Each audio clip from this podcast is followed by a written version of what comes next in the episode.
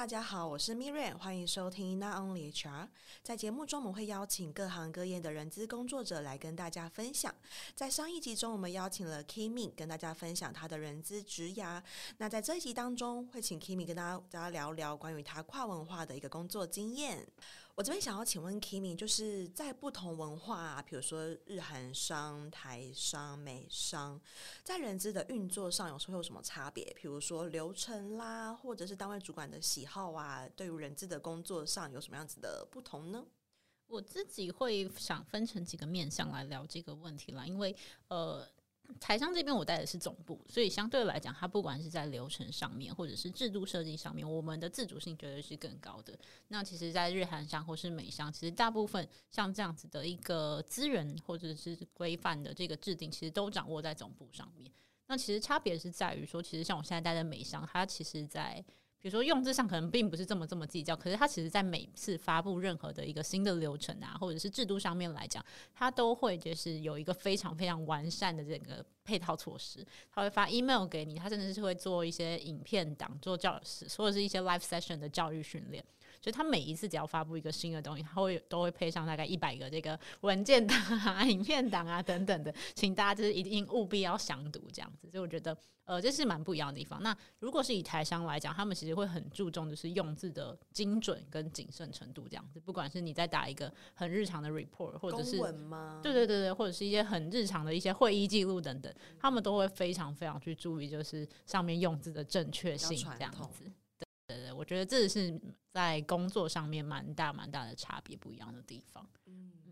那在有人知的角色上面呢，像刚刚我们上一集有提到说，诶，在日韩商这边，他们的文化比较是可能 HR 是最后一关面。嗯、那像是在台商或是美商，你们的流程 HR 的角色的定位大概是什么样子？呃，我自己待的其实两间外商做法有一点点不太一样。那我觉得也蛮有趣，可以跟大家做分享的是，像是我在待日韩商的时候，像刚讲人力其实没有这种不足。然后我觉得他自己其实蛮像一间新创公司的概念嘛。所以其实我们在履历的筛选上面啊，其实都交给主管去做初步的这个呃履历的筛选、面试，决定要不要进行面试。那人资反而是放在最后最后，就是我们确定真的要，诶，他通过一些技术面试之后，我们才会派到人资这边来做面试。是，那像现在在美商的话，其实蛮大不一样，是我们会呃特别特别在意，就是诶呃像台湾的这些一零四啊等等，其实会有很多可能不相关、跟职缺不相关的资讯啦，包含性别啊、住址啊、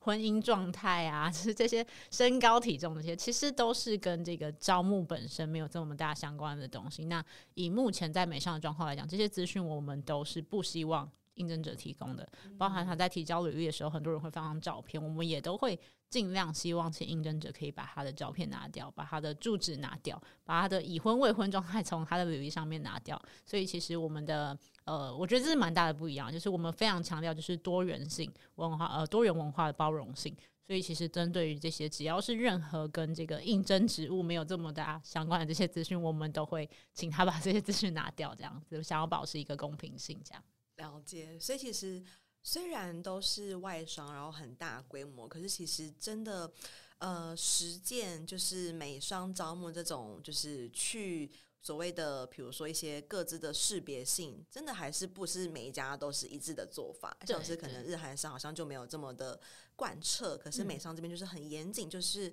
呃从里到外，从零到一，真的任何跟各自有关的都不会去做一个参考的资讯。是，是，哇，蛮特别的。那你自己认为在这件事情呢，在你招募上，你觉得会有什么影响吗？例如，可能像是呃我自己本身，因为我都是在台湾的企业，所以。确实，比如说已婚未婚这件事情，可能是人资主管，嗯、呃，或者是其他单位主管很常会去问到的，嗯、因为可能会跟他真的跟他来了之后，会不会请个假或者什么，会有很大的关系，嗯、所以会这同时也是在于我们判断要不要呃录取这个人的一个依据。确实，以台湾状况来说，嗯，那就你的经验，你这样子的一个文化的转换。会不会有什么，就是这些资讯被屏蔽了之后，会有什么样子的影响，或是不适应的地方吗？我觉得我我之前在台商实习的时候，有招过一个很有趣的经验，还是叫一个高阶主管的秘书。然后秘书的这个要求是什么？就是尽量希望可以随传随到，所以只是任何就是他只看招募，只看先看住址，你一定要住在这个 公司的这个地区附近啊。就是你可能比如说在土城区，那你住树林可能就有一点点远喽。如果你住在台北，就有点太远，他们可能就会放在比较 lower priority 这样子，就是蛮有趣的一个就是招募经验啊。这样，但是以目前现在状况来讲，其实我们都是不看这些任何的其他相关资讯，所以。呃，我觉得在招募上面来讲，相对它的公平性会更好一点点。嗯、就是我们只看你的面试结果，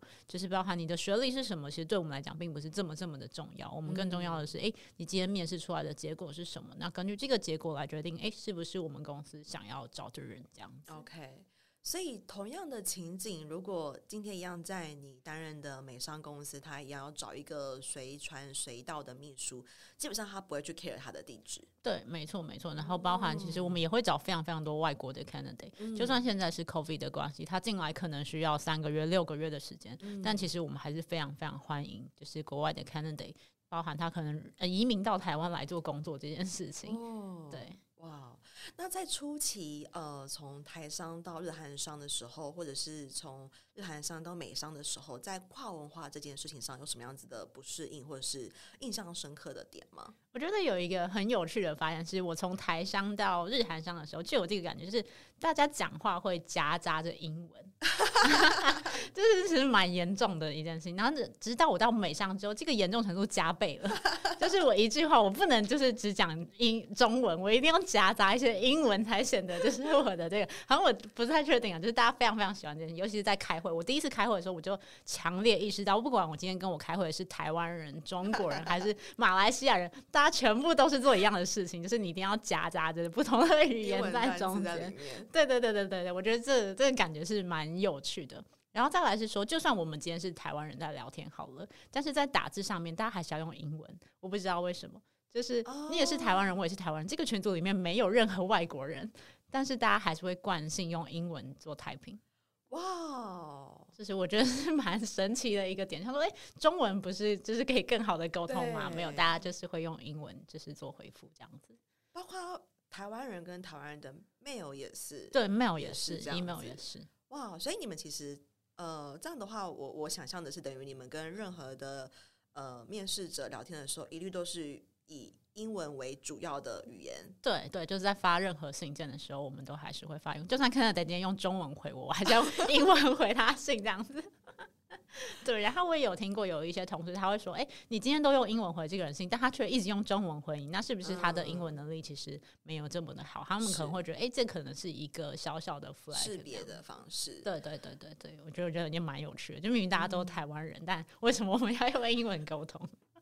理解。那在于工作上，比如说，因为很早，呃，东方文化、嗯、西方文化其实会有一些价值观的落差，或者是习惯，比如说，呃，我们的开会的准时啦，嗯、我随便举例，准时啦，嗯、或是对于就是要 CC 谁，像台湾人就是会 CC 一大堆嘛，嗯、就是为了确保说，哦，我证明说我有给你哦，所以就是，嗯、就是不相干的都一直 CC，然后导致台湾人很多要就是浪费我们去识别这些资讯的时间。那在于，比如说你跨文化这些商，会不会有什么样子的共识啊，或者是这种流程上的一个落差或对比？我觉得开会这个点，其实我在准备这一集 podcast 的时候也有想到，其实大家会印象觉得，诶，台商是不是会议很多？就是美商是不是外商这种会议是不是少很多？但其实没有。我加入美商之后，他的会议超爆多，就是真的比在台商的时间开会的时间还要多，非常非常多，而且每个人的会都是 back to back。就是你一场完，就是一定会马上接着好几场的那种。但是我觉得有一个优点是，他们的会议都是蛮准时结束，而且时间很短。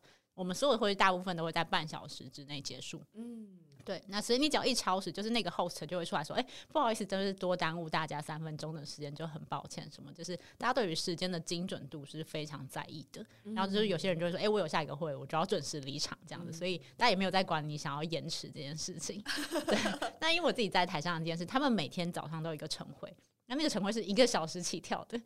就是 我会觉得哦，就是就是完全这是蛮大的差别，就一个小时，那可能 delay 整个部门的人可能就会一次进去两个小时才会出来的那种，也是会有的。嗯、对，所以我觉得蛮大的差异在这里。但是开会的时间真的外商来讲真的没有比较少，就是他们还是开了非常非常非常多的会。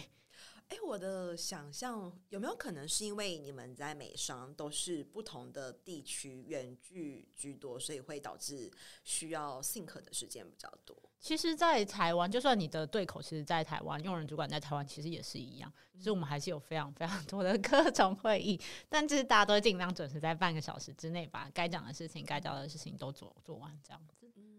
了解。那在你刚开始进去的时候，在于呃跟不同单位主管上会有什么样子的，在招募的习惯上或是文化上的运作有什么样子的呃差别吗？比如说，哎，好像日韩商的主管有什么特色，还是说，哎，美商的主管他们真的比较倾向什么样子的，或者说他们的习惯啊，不是面试的习惯啦，或是有什么样子的落差吗？在文化不同这件事情上。我觉得这其实很悲伤个人，就像刚刚讲，可能日韩的人他会稍微严谨一点点，所以他们会看的东西会比较细节一点点。但如果是以欧美来讲，我觉得当然可能跟公司的 policy 也有关系，所以他们可能对于一些相关的背景就不会这么在意。像在日韩的时候，我有遇过一些主管，他会说：“哎，这个人生肖属什么？”他觉得有一些就是日韩也会，我以为台湾人才会，就是但他是台台湾主管没错，OK，对。但是虽然他在日韩上，但他是个台湾主管，他就说：“哦，我我只看生肖属什么什么什么的人，我觉得跟我特别的契合。”那这样差一轮就差十二年呢？对对对，所以就是他会有一些很明显的就是个人偏好，但是在美商，我们我从来没有遇过任何的主管是会开出这样子的要求的。嗯，对对对，我觉得就是也是有。一个蛮不一样的地方，就是他们是很 open 去看所有的种族，甚至是我们公司非常强调多元包容性，嗯、所以他们会觉得，诶、欸，如果我的部门都是男生，他就说，诶、欸，那我接下来会想要找到一个女生的、哦、的呃一个 member 加入这样子，其实我们会有这样子的指标在大家的身上。所以我听到的是，其实美商他们的我们所谓的月晕效应，反而是很、嗯、很不明显的。是，比如像刚刚提到日韩商这个主管，他会因为哦，他可能他可能跟什么生肖的人共事过，或是 maybe 算命师跟他说的，对，所以他就特别倾向、特别偏好呃某些生肖的人。嗯、但是反而在美商这边，他不会有一个因为一个美好的经验而之后都一定要抓着这个经验去走，还蛮特别的。那你自己在呃不同文化当中，比如说组织的整个运作上，我们以组织来说，比如说呃上下班啊，或者是他们对于人事制度上，有什么让你觉得很大的明显的不同吗？呃，以日韩跟美商来讲，我觉得还好。但是如果跟台商比，其实有蛮大不一样。像是包含称谓来讲，好了，就是在外商来讲，所有的称谓其实对我们来讲都不重要。我就会直接直呼就是对方的英文名字，这样、嗯、就是 N 就是 N，就算他是一个 VP，我也叫他 N。对。但是其实，在台商就会很明显，我们甚至根本不知道他叫什么名字，就是比如他姓许，然后是一个副理，我们就叫许副理。从头到尾他的名称就是许副理，我也不知道他到底叫什么名字。对，所以我觉得在这个上面就是蛮大。再来是说，你用英文去做 wording。的时候，其实没有这么多尊称或者是用字严谨的这种，就是比较有礼貌的语气啦。像你用中文就要用您啊，就是打字就要很谨慎去做这些，就是制式化的礼貌体这样子。对，但英文其实就没有嘛，所以相对来讲，你在英文的信件书写上面也不用这么去再多这些妹妹嘎嘎的地方。就是跟我今天发给我同事，跟我发给一个 VP，其实我们打的信的内容可能是差不多的这样子。因为我知道，其实在，在呃，我们英文信件的信末不是有一个敬语嘛？比如说。呃，就是大家会想说 sincerely 啊，什么什么之类的。对对对。那不同称不同的位阶，所以都是一样的，都是一模一样。什么刻字化？就哎，这个签这个签名档是给什么位阶的人？没有，我这是 default 签名档，Good day，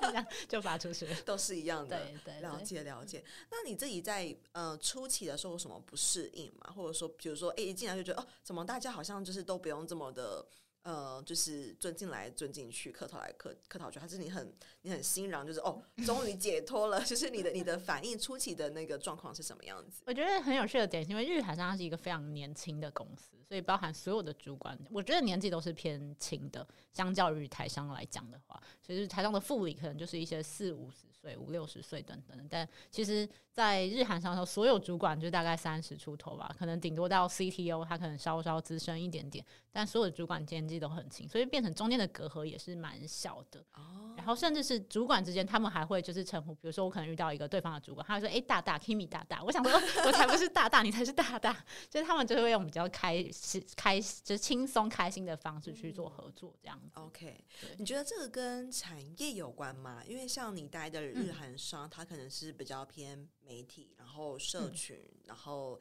跟呃比较高科技，就是现在的美商高科技，它确实。在人才的专业结构上有点不同，所以可能他的文化会不太一样。你觉得这会是有落差的吗？呃，因为毕竟我待的就是科技制造业的，它虽然是比较严谨，我觉得跟企业文化其实比较有关系。嗯对，就是比起产业来讲，企业文化反而是影响比较大，因为呃，他们的老板就是以这个形式在带团队的，所以说大家其实会对这个部分就是非常非常的着重。但如果今天其实日韩商的老板他就是比较开 l，就是他走在路上，你就会跟你打招呼聊天的那种，所以我觉得整间公司的氛围其实就是会有蛮大的差异的。哦，对，所以我听到的是，呃，虽然可能都是差不多的，比如说。差不多的产业，比如说台商也是高科技，美商、嗯、也是高科技，嗯、但是其实它的呃人的组成跟它的文化会跟 leader 很大的关系，不会因为说哦我们都是一样都是做什么样子的研发的，嗯、所以我们可能大部分人聚在一起，这个氛围就变什么样子，好像也不是这样子，对，可能会跟他的主管会影响整个文化，嗯，因为其实也很多的呃人资或者说我相信很多的听众在寻找工作的时候，其实会对于产业有一个向往。嗯对，就会觉得说，哦，我进到科技业，然后可能大家都怎么样怎么样怎么样，点点点，会有个就是填空。可是今天听 Kimi 的分享，好像其实这个标签其实也是不存在的。对对，我觉得还是看公司，然后看主管，这真的是影响蛮大的一块。然后像刚刚有提到，就是工时的部分，其实台商非常在意迟到这件事情。哦。对，然后我自己待，对我自己待在台上，它是午休会有响铃，就是像学校的铃声的那种，就在十二点会有一个一个铃声，嗯、然后可能一点哎午休结束一个铃声，这样提醒大家回来上班。他们对于时间是非常非常在意的，就你迟到一分钟、三分钟，他们其实都觉得哎你就是迟到了。但我自己待在外商的经验是，从来没有人在乎你几点上班。嗯，就是我们虽然有一个表定的时间，比如说我表定十点，但其实哎工程师十一点走进来，其实也没有人在意他 今天。十一点、十二点才来上班，这样子。所以刚才 Kimi 的分享，其实真的发现，就是呃，这种标签呐的迷思，真的会鼓励大家，就是可以不用太太执着，或是可以保持更开放的一个心态。那我想问一下 Kimi，因为你自己是一个非常跨文化的一个 recruiter，就是横跨三个国家，所以你自己对于应征者这件事情，在不同文化的应征者有没有什么特别的？发现，例如，哎，台湾的求职可能特别会，呃，有什么样子的表现，或什么样子的行为啦，或者是其实欧美的这些应征者，他们在于面试上有没有什么特别比较让你觉得印象深刻或是不一样的地方？我自己觉得蛮有趣的一个特点是，每一个国家对于自己的自信程度其实有很大的差别。就是，呃，我之前有做过一个职位，就是 test engineer，那我们找的是 automation 的 QA 这样子。那我们其实找了很多台湾人，那台湾人就会觉得说，哎、欸，你们公司面试很难。我在网络上看很多资讯，我不敢做尝试，不敢。对，台湾其实很多会有这样的反应，就觉得哦，我好像需要更多更多的时间去做准备，我再来尝试你们这个职位好了。嗯但我们打给印度的 candidate 的时候，他们就说：“哦，可以啊，我明天就可以面试。嗯”就是所有的 印度人大部分都会给我这个反馈，说：“哦，啊、我说那你不需要时间准备一下 coding 吗？”他说：“不用，不用，不用，我已经好了，我明天就可以面试，我下礼拜就可以面试。”就是这种，就是在自信程度上面其实有蛮大的差别。那我觉得这个有一部分也反映在他们谈薪资的这个状况上面。对，像印度人他会直接开一个非常非常高的数字给你砍吗？对对，他会开一个可能两三倍的数字，距离他现在可能两三倍的数字跟你说，哎，我的期望数字在这边，那呃，你们可以给我多少？或者说，哎，我如果去别家公司，他会给我一包很大的 sign-on bonus，你们可以给我这个数字吗？就是类似像这样的形式去谈，但台湾人其实就会还蛮保守，他们都会说哦，我现在的数字是多少，然后我希望下一份工作可以有一个二十趴的涨幅，二十五趴的涨幅，所以我开这个数字给你这样子，那看一下你们能不能做到。所以我觉得在包含谈薪水上面，然后或者是在他们自己谈话的自信程度上面，都有蛮大的差异的。哇，even 是他可能已经很很资深的。就是工程师，台湾人也是。对对对，其实这些都是。上次我可能有一些二工作二十几年的，他也都会很含蓄说：“哦，我觉得就是啊，薪水够我用就好了，不要入不敷出就可以了。我还有房贷，这样就他们不会直接给一个很高的，就是说，哎，我一定要多少钱我才愿意谈这个机会。嗯”其实台湾人比较少遇到这种类型的。哇，那以你们来说，这会是好还是不好？就是台湾人这种华人的谦虚的特质。我会觉得，就是在面试上，我会觉得其实大家的实力其实可能比大家的自信还要高，所以我觉得在这个部分，其实大家是可以更勇于去争取。如果有一个好的机会，你何不掌握这个机会去试试看？就是对你来讲，其实也没有真的太大的损失。那我觉得大家可以更有自信一点点，对于自己的能力更有自信。那在谈薪水上面，我觉得呃，人对人资来讲会觉得这样比较好做事啊。就是我知道哦，你的你的现在薪水在哪边，你的期望在哪边，那我其实就很容易可以掌握，说我到底有没有办法给得起这个数字。对，但如果你一次开很高，就是变成我们要中间非常非常多的时间去 negotiate 嘛，那我觉得就是另一个不同的薪水谈判的方法，这样子。那基本上，因为以我自己在找我们的习惯，当我看到这个求职者，然后我愿意跟他聊聊的时候，表示他呃的履历基本上是合格，是及格的。嗯嗯、所以我很常遇到求职者说，诶、欸，他会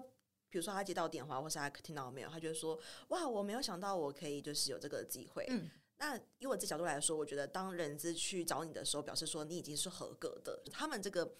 呃担心是不是对你来说会不会有点太多余，或者其实他们。不必有这样子的一个担心。对，我其实觉得是，加上其实我们会找的其实都是偏 senior 的 candidate，所以其实我觉得大家对自己的自信是可以再再多一点的啦。虽然呃，可能公司的名气对他们来讲，觉得哎，你们是一间这么大的公司，这么呃 global 的公司，怎么会来找我？但我觉得其实也不用这样子去想，因为一定是觉得你的履历够 qualify，我们才会跟你做联系。对啊，上一集中我们也有听到，就是因为。呃，就美商这边，他们其实不太会问求职者限制的工作，嗯，所以其实反而大家在跟外商或者是在讨论的时候，反而真的是可以以自己的薪资需求为出发，而不是以说我现在跳职，然后就是僵化在台湾人的世界里面。对对对对，目前美商的 policy 是这样，就是我们不太会去问他现职的这个薪水大概是多少钱，我们更多的关注的是，哎，那你期望的薪资在哪边？嗯，那其实这样的一个好处就是我们可以更公平的去看所有的就是 candidate，不会因为说，哎、我出身低，我就只能永远只能残二十趴二十趴慢慢跳，也不是。因为如果你的实力就在那边，那为什么我们不能提供给你一个比较公平的薪资水准，邀请你加入我们的公司？所以我觉得这个制度其实蛮好的，就是可以去避掉一些 bias 的部分，了解。那我有好奇，想要就是替。可能呃，正要跨文化求职或是工作的听众，就是问一下 Kimi，、嗯、你自己认为大家在跨文化的自己价值的评估上，要怎么去评估？因为确实我们在可能活在这个小岛上，然后比较多的资讯来源都是关于国内的一些资讯，嗯，包含可能国内的薪资水平，以及国内的我们该领域的一个工作者，像是我们以人资来说，就是。朋友跟我分享，他有一个亲戚在昨天我才听到一个保养品的外商，然后也是 HR，是然后不到三十五岁，年薪两百二。嗯，我就觉得哇，真的是跟台湾的 HR 薪资落差很大。对，所以我想替这些听众问一下 Kimi，你认为如果我当我们要跨文化的时候，我们该如何去评估自己的价值，或是我们的呃身价啦，包含收入的这一块？嗯。了解，呃，像国外其实有蛮多网站是类似的这种薪资，Glassdoor 等等，你可以上去做一些就是呃比较 general 的薪资的调查跟了解了。那其实以台湾来讲，我觉得很多人的思维也都还是说，诶，我今天在台湾，我的物价大概就是在这边，然后我的薪水我大概就会往上开十趴、二十趴这样子。就包含我自己当初在 就是谈薪水，我也是比较像是这个概念，就觉得 OK。那所以当初其实这一份 offer 给了我可能蛮超出预期的薪水，我当下就觉得 OK。可以，好，我就可以答应，因为已经是 超出我本来的预期了嘛。但我觉得其实他还是有还蛮多谈判空间，尤其是自己加入进来之后，会发现，哎、欸，如果今天公司真的觉得你是一个还不错的人选，其实他往上谈的空间其实蛮大的。嗯，对，所以我觉得大家也不用觉得说，哎、欸，我就不好意思开，我就觉得我就是只只上一件就这样，我就是加个十趴、二十趴，我就觉得不错。我觉得其实不用这样，就是大家可以呃比较大胆的 去谈这这个薪水的部分，这样子。了解。我们待会会再把刚才 Kimmy 提到的国外薪资的网站放到我们 Podcast 的资讯栏里面。那也分享给大家，就是大家如果你今天有在准备跨文化求职，或是你想要进入到外商的话，或者是说你有考虑可能比较不一样的地区，比如说海外的工作，都可以透过这个网站去评估他们的薪资水平，然后让自己的资讯啦，或者是眼界啊，可以比较在不一样的一个程度上。OK，我觉得今天 Kimmy 的分享让我觉得还蛮真的又更撕掉了更多标签，因为确实大家不论是对文化这件事情，会不会说哦，好像都怎么样怎么样怎么样？但是今天真的是还蛮颠覆的，就是以他自己的经验来说，确实真的都是很个人的，摆不同的呃老板他的特质也好，摆不同主管他的经历也好，最后的结果样貌都会不太一样。嗯、好，非常谢谢今天 Kimmy 的分享，我觉得对我来说有非常大的收获。那我们下次见喽，拜拜！谢谢大家，拜拜。